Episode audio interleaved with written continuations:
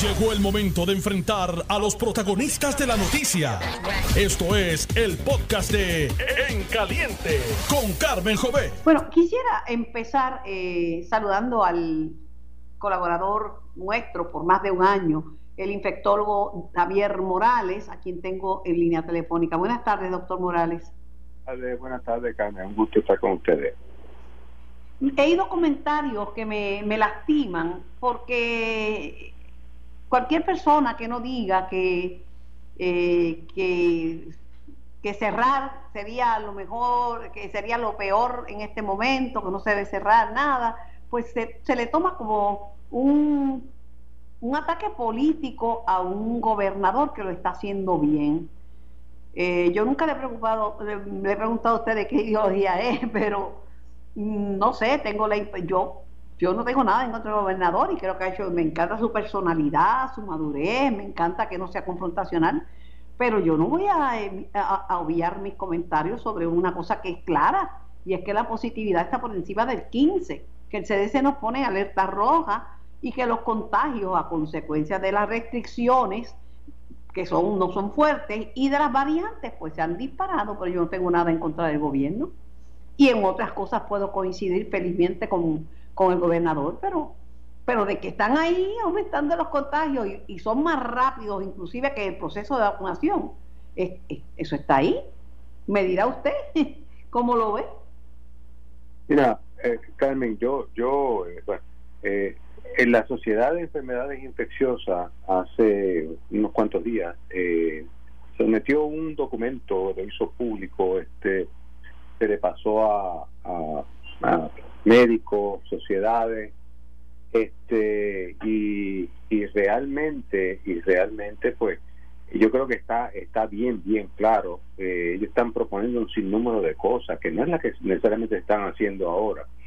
Por ejemplo fíjate Carmen una cosa tú tienes que llegar a un, a un punto medio no entre lo económico y lo de salud sino entre los hechos que se demuestran de día a día y la intuición. Por ejemplo si tú viste las fotografías y los vídeos de en Caracoles, Palominos, Caco y toda, esa serie, pues tú ahí no vas a hacer un estudio epidemiológico para tener los resultados en cuatro meses, tú te das cuenta que la gente está brincando, saltando, bebiendo a tres pulgadas uno del otro, pues tú, tienes que pensar que esa gente obviamente son un riesgo de contagio y son gente joven, que son la gente que se está contagiando ahora. Pues mira, a lo mejor conviene hacer un alto los fines de semana de ciertos tipos de actividades. Por ejemplo, si tú me dices a mí cerrar la construcción, cerrar la economía, yo te tengo que decir que no. Ahora, hay sitios que no hay duda. Te van a hablar de las reuniones familiares, tú no puedes ir casa por casa a resolver cosas, pero por ejemplo, tú puedes ir a, a las barras, que tú ves que hay probablemente 20, 25 personas en la acera bebiendo, conversando, sin mascarilla, porque tú puedes beber con una mascarilla. Eh, pues a esas cosas yo tengo que eh, meterle el diente. Y si yo bajo la contaminación de COVID en 80, digo, la ese tipo de encuentro en 80%, pues eso se va a reflejar en la cantidad de contagios. Y estamos bregando con un problema bien serio, y es que ya hay personas que se han sido vacunadas que se han contagiado. Afortunadamente no son los más, afortunadamente no son los más severos.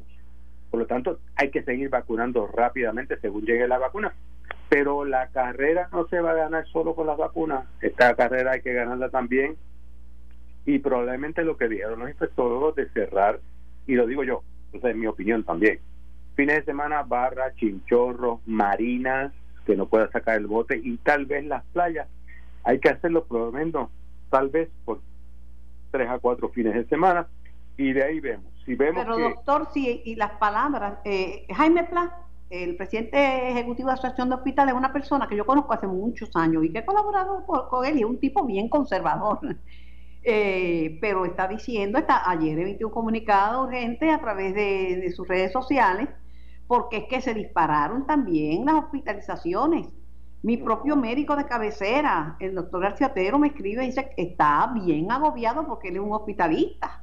Eh, están llegando los casos y el peligro es que se enferme mucha gente a la misma vez.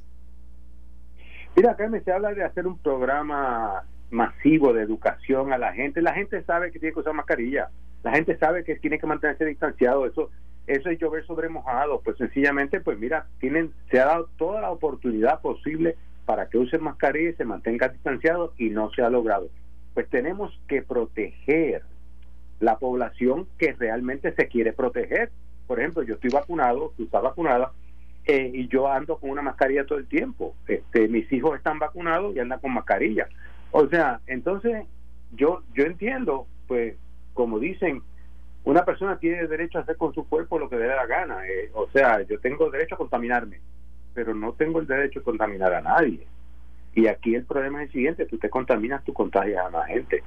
Así que viendo desde el punto de vista de salud pública, yo entiendo que vamos a tener que ser mucho más estrictos, no dañando la economía totalmente, yo no creo en el cierre total, pero si nosotros no hacemos ajustes ahora, y yo no soy economista, pero yo entiendo que vamos a terminar cerrando el país de nuevo. Mire, doctor, los alcaldes, porque la positividad, salió un informe de positividad eh, que discutí en el día de ayer, eh, la, positividad está en 15% o más en 70 de los municipios. En 6 de los municipios está, eh, en los otros 8 restantes está entre el 5 y el 10%. No hay ninguno que esté en los parámetros de 3%, 2%. Ya no hay ninguno que antes ponían Culebra, Vieques y otros municipios. Y están decidiendo los alcaldes, ellos por su cuenta, tomar en los municipios medidas más restrictivas.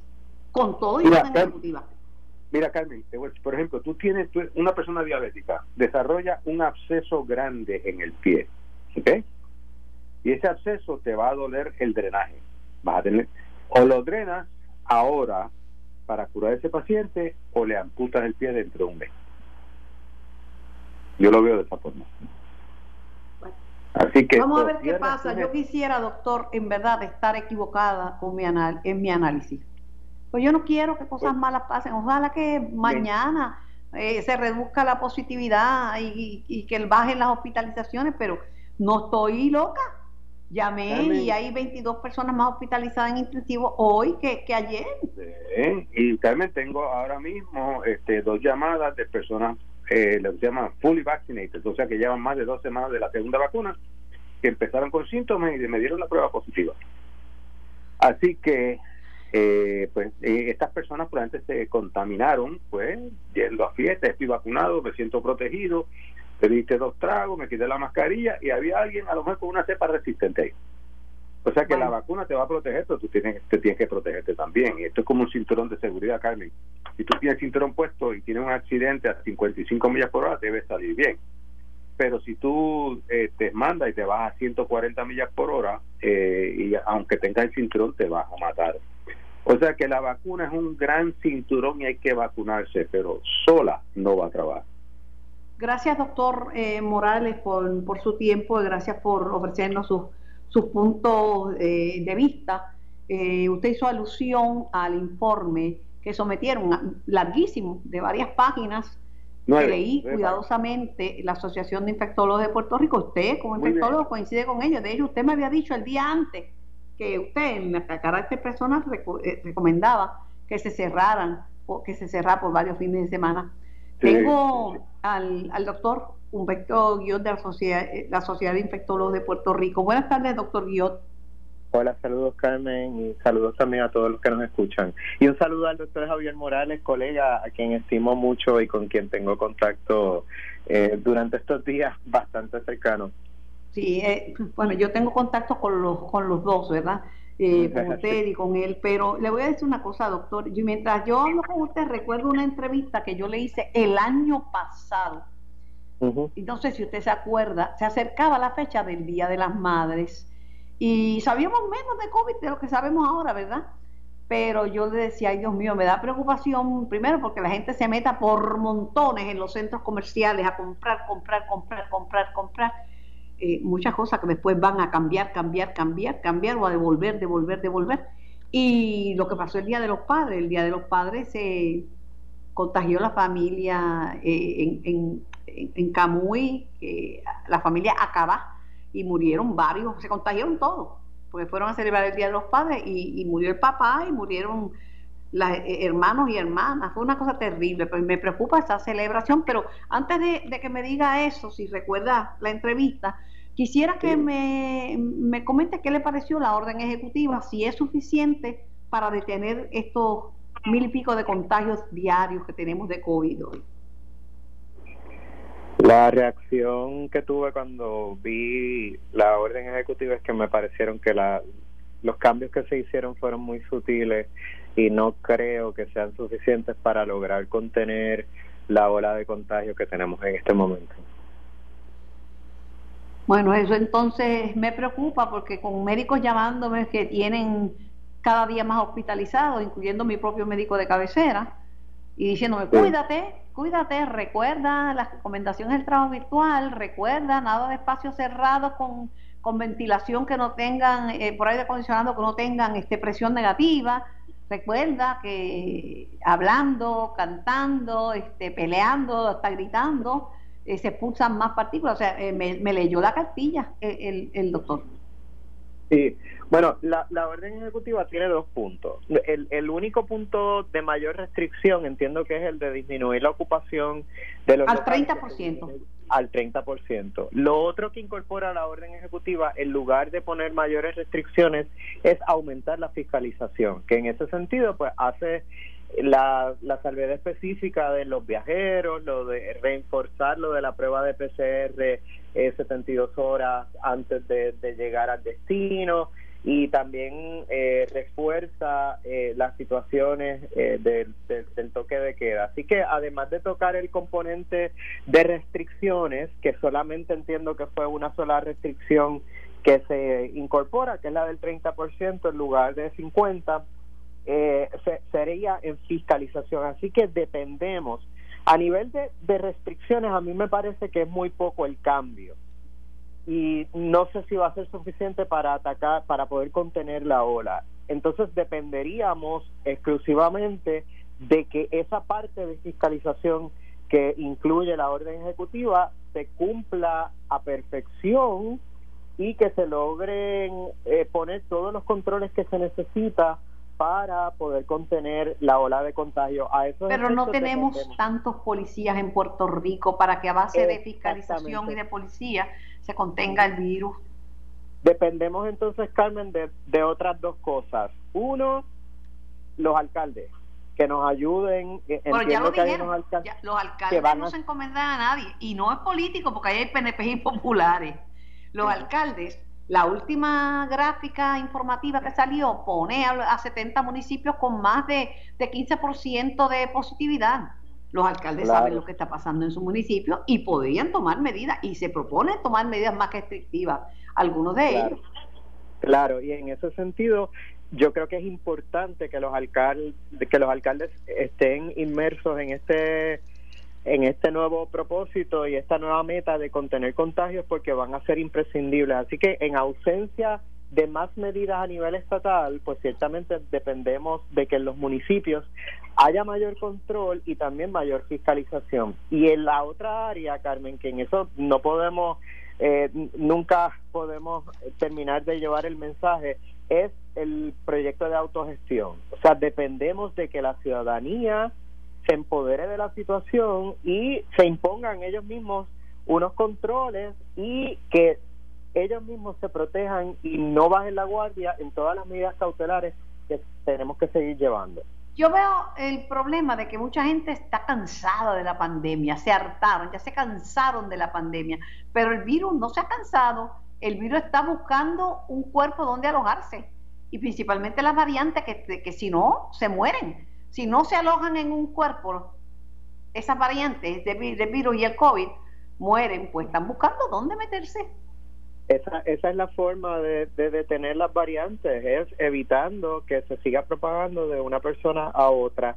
Y para lograr eso, la única forma es manteniendo las, las medidas cautelares, que es evitando las salidas que son eh, que no son esenciales y siguiendo usando el uso de la mascarilla y el, el lavado de manos. Nosotros tuvimos un periodo muchísimo más difícil y la gente lo logró, Carmen, que fue las Navidades. A mí me preocupaba muchísimo por varios sentidos. Todos sabemos lo que nos encanta la época navideña y y yo tenía mucho temor de que fuera haber unas repercusiones bien negativas a nivel emocional en, en los ciudadanos durante esa época y se logró. Y justo después de Navidad empezó un descenso bien marcado y fue que la gente fue bien colaboradora, entendió el mensaje y cumplieron con lo que se les estaba pidiendo. Y yo entiendo que una de las pero si el gobierno baja la guardia y da un falso sentido de seguridad simplemente porque tenemos el 28% de la población vacunada, la gente va a bajar la guardia. Por eso los médicos tuvimos que salir, Carmen. Por eso la Sociedad de Enfermedades Infecciosas y la, la otra plataforma eh, en el recinto de ciencias médicas también hicimos lo propio y, las diferentes comunidades científicas lo están avalando y lo están haciendo también, es salir y decir lo que está pasando. Hay muchas personas que desconocían que estábamos en medio de un repunte, que no está, y una vez ven lo que está ocurriendo y siguen de cerca los datos que surgen diariamente, entonces eh, corroboran la información y se vuelven a proteger. Pero igual, doctor, los están acusando de sensacionalistas, de alarmistas, de profetas del desastre y de quererle hacer daño al gobierno. Bueno, los datos están ahí, Carmen. El, el, el, el que tenga dudas tiene que solamente darle seguimiento a los reportes diarios eh, que, que salen y que los siga solamente por los próximos tres o cuatro días para que corroboren que no estamos anticipando eh, nada que sea incorrecto. Lo, lo otro que habíamos dicho es que no se habían disparado nuevamente los fallecimientos diarios y, y ya en el día de ayer de ayer se reportaron varios fallecidos y el día anterior habían sido 12, así que ya esa parte que se había mantenido bajo control y que habíamos anticipado que iban a empezar a, subir en los próximos días, ya ocurrió también. Así que eso no nos gusta a nadie, a, a, a nosotros tampoco, nosotros somos hijos, somos sobrinos, somos nietos, también nos gusta disfrutar el Día de las Madres en compañía de nuestros familiares nosotros también somos somos médicos pero somos sobre todo humanos. Y vamos a sufrir eh, también como el resto de los ciudadanos el no poder compartir con la familia pero sabemos que es necesario para conservarlos en salud y para poderlos disfrutar plenamente en un futuro cercano. Gracias eh, doctor. Eh, gracias por su participación y, y por y por sus consejos Gracias. Más adelante voy a hablar con el presidente ejecutivo de la Asociación de Hospitales de Puerto Rico. Era primeramente el doctor Javier Morales y el doctor Humberto Guiot, ambos han colaborado con este programa y con esta servidora durante el año, un mes que hemos llevado de pandemia. Me voy a la pausa, regreso con más de En Caliente por Noti 1630, por el 94.3 FM y por noti1.com. Estás escuchando el podcast de En Caliente con Carmen Jovet de Noti 1630. En línea telefónica la comisionada residente Jennifer González. Buenas tardes, comisionada. Buenas tardes, Carmen, y a todos los amigos de Noti1. Una noticia que usted me dio en televisión, pues es noticia hoy en los periódicos, que fue la suspensión indefinidamente de las vistas sobre de, para examinar los proyectos de estatus de la, de la Comisión de Recursos Naturales que preside Raúl Grijalva. ¿Qué impacto tiene eso en la evaluación de los proyectos, eh, comisionada? Yo, yo, creo que ninguna a este momento, porque yo creo que la vista que hubo este pasado miércoles fue bien elocuente eh, cuando la profesora Pons, eh, Ponzi Kraus en representación de 47 profesores de Derecho de las prestigiosas universidades de los Estados Unidos, desmanteló el proyecto de la congresista Velázquez en términos de un proyecto inconstitucional que no resuelve el estatus, que va en contra de lo que el Departamento de Justicia Federal y la Constitución Federal permite. Eh, y por otra parte, habló eh, de que el proyecto que radicara junto al congresista Soto es el proyecto correcto y el que debe ser aprobado por el Congreso. A mí, a mi juicio, esa ponencia fue tan devastadora para el proyecto de, de Velázquez y de la Asamblea Constituyente que obliga verdad a que a que se cancele o se suspende indefinidamente la vista que estaba programada que en algún momento ocurrirá. Eh, así que yo a mí no me no me preocupa verdad e, ese impacto. Yo creo que mientras más gente deponga mientras más información llegue eh, con más documentos y más eh, más información más contenido la comisión puede hacer una evaluación de ambas medidas Eh, y sé que también Grijalva pidió al Departamento de Justicia Federal opinión sobre los dos proyectos, así que eh, eso me agrada, eh, porque cuando tú tienes ya 47 profesores, que son los que escriben los libros de Derecho Constitucional de americano, diciendo que ese proyecto todo es, malo y que nuestro es el, paso correcto, no debe ser muy distinto a lo que el Departamento de Justicia establezca. Aunque Justicia Federal no siempre ha dado las mejores contestaciones al tema del estatus, de hecho, en ocasiones le ha dado largas al asunto. Siempre le ha dado largas al asunto. Eh, y, yo creo que, pero aquí las preguntas que se le hicieron al Departamento de Justicia me parece que son respecto a la constitucionalidad de las medidas, no eh, a, a, la, a una recomendación al Congreso. El Departamento de Justicia no le va a recomendar al Congreso tomar política pública sobre un asunto de estatus. Ellos lo único que pueden decir es qué medida es legalmente eh, viable y cuál medida no es realmente legal, cuál es legal, debo decir, eh, y, cuáles medidas, pues obviamente eh, tienen eh, defectos constitucionales y cuáles medidas sí pueden ser aprobadas. Así que yo creo que el profesor Cox Salomar dice que una pregunta clave es si el territorio debe estar entre las alternativas para solucionar el tema del estatus de Puerto Rico, que esa pregunta la tiene que contestar eh, la tienen que contestar y pronto. Que, perdóname, te perdí en parte que... el territorio, Cox Salomar dice que tiene que contestar entre otras cosas si el territorio va, va a figurar entre las alternativas para la descolonización Mira, yo, yo creo que... Cree que no debe, ¿verdad? Pero quiere una contestación del gobierno de, eh, Estados Unidos. Pero, pero, no me parece que esa fue la pregunta que hizo el, presidente de la comisión. Hay que ver cuál fue la carta. Y yo sí, no, pero él sugiere, él sugiere. Ah, bueno, una cosa, ese es un planteamiento que debe estar esclarecido. Ah, bueno, pero una cosa es lo que lo que se sugiera, porque eh, acuérdate que ese, eh, la petición que se le hace justicia a base de dos proyectos que están radicados. Y ninguno de los dos proyectos hablan de Lela ni del territorio. Eh, por lo tanto, tú no puedes hacer preguntas al Departamento de Justicia sobre cosas que no están en la medida para determinar su constitucionalidad. Eh, así que hay que ver cuál es la carta de Grijalva. Yo como portavoz del Partido Republicano en esa comisión voy a pedir copia de la carta para ver el contexto en el que se hizo la pregunta al Departamento de Justicia. Eh, pero me parece que sobre la legalidad de las medidas, la viabilidad no de enmienda o, de que se le incluyan opciones, porque eso no es eh, lo que eso, eso es material de la comisión, ¿verdad? El, cuerpo político es la comisión, que es así puede decir, bueno, vamos a incluir o vamos a quitar eh, o vamos a definir, pero no en términos de opciones. Pues está confiada que esos dos proyectos van a bajar, a bajar a votación en un tiempo razonable, ¿verdad? En un tiempo prudente.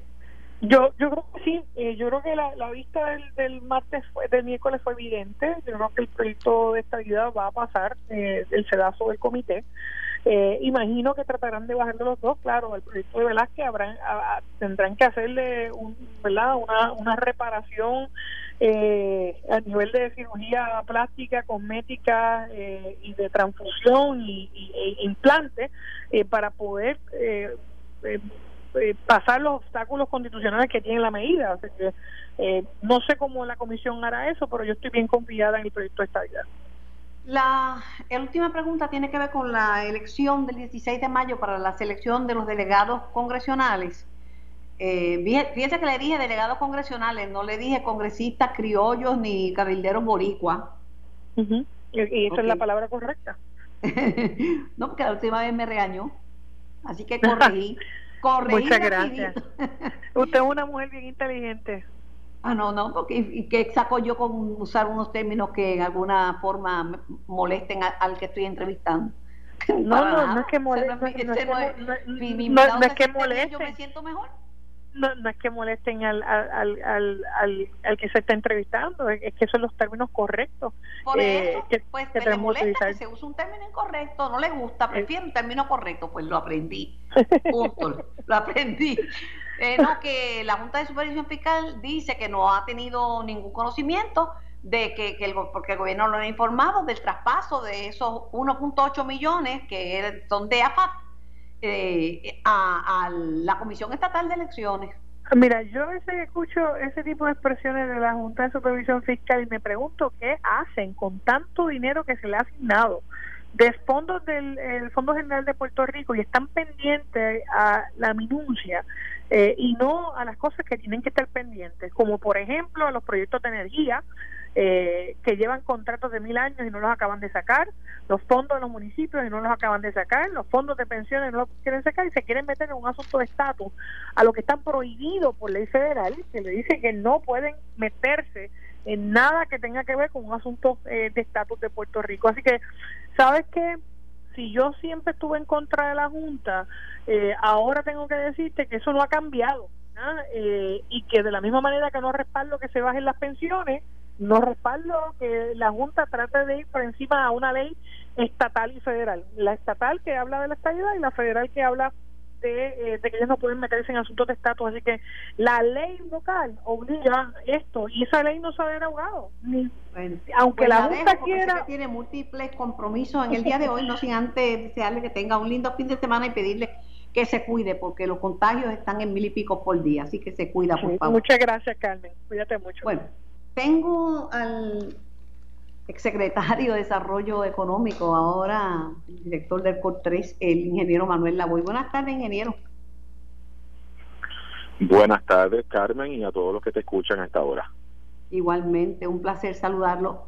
Oiga, eh, ¿cómo ha ido con el proyecto, con, el COR3 que tiene sobre su espalda y sobre sus hombros la tarea de, revitalizar, de reconstruir, de poner en camino, encaminar todo lo que es obra eh, en Puerto Rico, que ya hemos esperado mucho, porque mire, después de, los huracanes, después de, los temblores, después de la pandemia, Puerto Rico se ha ido, lo que estaba mal se ha ido deteriorando. Pues mira, Carmen, yo te puedo decir que ya casi a cuatro meses de estar en estas nuevas gestiones, en el COR 3, eh, estamos trabajando a todo vapor para poder lograr la política pública y las instrucciones específicas del gobernador Pierluisi de que tenemos que acelerar los desembolsos para la recuperación y reconstrucción de Puerto Rico eh, con los fondos FEMA, que son los que nosotros administramos en el COR 3. Para que tengas una idea, eh, parte del ejercicio que hemos hecho eh, es que hemos podido encontrar que lo que tiene que ver con los desembolsos de la emergencia, cuando hablamos de la emergencia, eh, estamos hablando de que todavía tres años y medio, casi cuatro años de María, todavía hay trabajos que se catalogan como emergencia, que son trabajos temporeros, trabajos que tienen que ver con, con, con lo que ocurrió después de María, particularmente, y también ahora con lo de los terremotos y el COVID ya nosotros hemos podido desembolsar más del 80% de ese dinero. Así que yo creo que ahí estamos más o menos bien. Donde todavía hay mucho por recorrer y ha sido el enfoque de estos pasados meses, es que a pesar de que FEMA ya le ha otorgado a Puerto Rico con nombre y apellido para cada proyecto poco más de 20 mil millones de dólares, 20 billones de dólares solamente hemos podido desembolsar menos del 1% de eso para la obra permanente, para la reconstrucción a largo plazo. Y ese ha sido ahora eh, todo lo que hemos podido hacer, las estrategias que hemos estado diseñando y ejecutando para entonces impulsar ese dinero para que se vea la, obra verdadera y la reconstrucción. Así que ya... le, digo que yo digo por tres, porque es tan difícil recordar el nombre de la agencia que usted dirige, porque es Oficina Central de Recuperación, Reconstrucción y Resiliencia. Está difícil, ¿sabe? Eso es así. sí, por eso es que se le, es más fácil decir el COR 3, porque es la... 3, COR 3, porque mire, no puedo, se me olvida siempre, se me olvida que va primero, porque esto es con R, si la resiliencia, resiliencia va primero que la reconstrucción o la reconstrucción va primero que la que la recuperación eh, está difícil. Pero mire, uno de los dos de los problemas que le quiero plantear para que me diga cómo en estos meses lo han podido eh, en alguna forma este subsanar, remediar es la gran burocracia que ha habido para la realización de, estos procesos de, reconstrucción, de recuperación, etcétera. Y la segunda, la ausencia de la mano de obra para trabajar en construcción. Pues mira, sobre la primera, yo añadiría que además de la burocracia, también había un asunto de, liquidez de, de, las agencias de los municipios, de tener dinero en efectivo para poder adelantar obras y que entonces nosotros les reembolsemos para para que la gente entienda de ordinario los fondos de FEMA son de reembolso o sea que usualmente se tiene que hacer el dinero que hay que tener el dinero adelante hacer el trabajo y entonces luego nosotros le reembolsamos con los fondos de FEMA. Pero si es que los Pero como tú sabes, se, todo el se mundo cantan sabe. pelados, ¿cómo van a poner el dinero adelante un municipio? Así mismo es.